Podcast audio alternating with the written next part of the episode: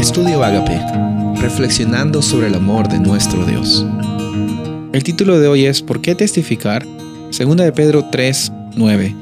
El Señor no tarda en cumplir su promesa, según entienden algunos la tardanza, más bien Él tiene paciencia con ustedes, porque no quiere que nadie perezca, sino que todos se arrepientan.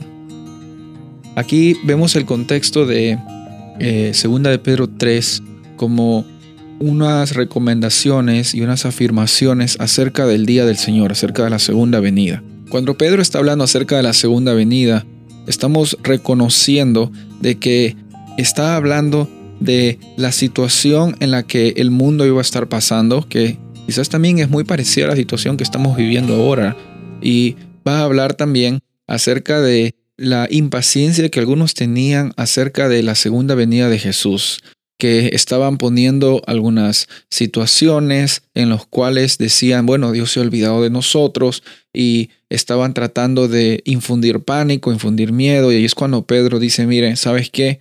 No se trata de el día que venga, Él siempre va a cumplir, Dios siempre cumplió, Él siempre lo va a hacer, sino se trata de que Él está teniendo paciencia con las personas que aún no han tomado la decisión por Él. El título de hoy entonces es ¿Por qué testificar? Es una pregunta, ¿por qué testificar?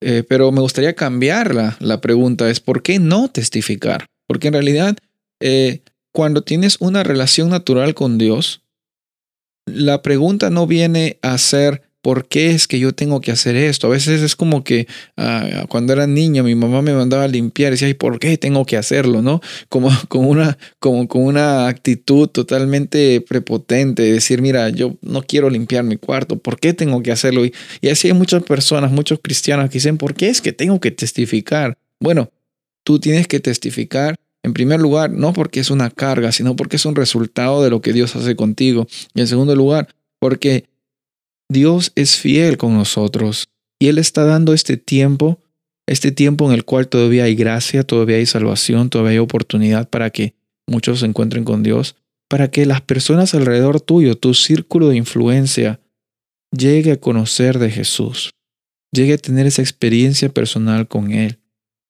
Hay muchas personas aún que no tienen la oportunidad de vivir con Jesús en cada momento de sus vidas. Hay personas en esta vida que viven totalmente sin esperanza y día a día tienen una rutina en la cual son prácticamente máquinas, son prácticamente robots. Dios no nos creó para eso, Dios nos creó para más. Y muchas veces el crecimiento en nuestras vidas viene cuando salimos de nuestro círculo de comodidad. En la historia de la iglesia primitiva se, se, se dice y se menciona que la iglesia estaba, la iglesia cristiana primitiva estaba muy cómoda en Jerusalén, que era la capital de los judíos, y tuvo que pasar una persecución para que las personas cristianas salieran de Jerusalén, de su zona de comodidad, para esparcir el mensaje de salvación como quien también estaban oyendo. Sabes, quizás ahora también con esta situación que estamos viviendo en eh, el, las cuarentenas, la situación que estamos viviendo de estar en las casas o de tener medidas eh, diferentes de las que hemos estado acostumbrados, eh, esta situación nos está sacando de nuestro círculo de comodidad. Y la pregunta que debemos hacerle a Dios no es Dios, ¿por qué permites que pase esto? Sino es Dios, ¿para qué, para qué yo puedo servir en esta situación? ¿Cómo es que yo puedo ayudar a las personas que necesitan escuchar de ti?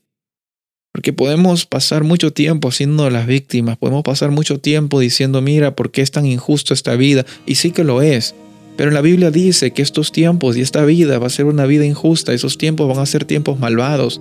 Pero tenemos la certeza de que el futuro glorioso está asegurado para los que aman a Dios y quieren, quieren tener esa vida y esa experiencia que va más allá de acciones. Estamos llamados a testificar no como una carga, sino como una bendición y un privilegio. ¿Quieres aceptar ese reto? Soy el pastor Rubén Casabona y deseo que tengas un día bendecido.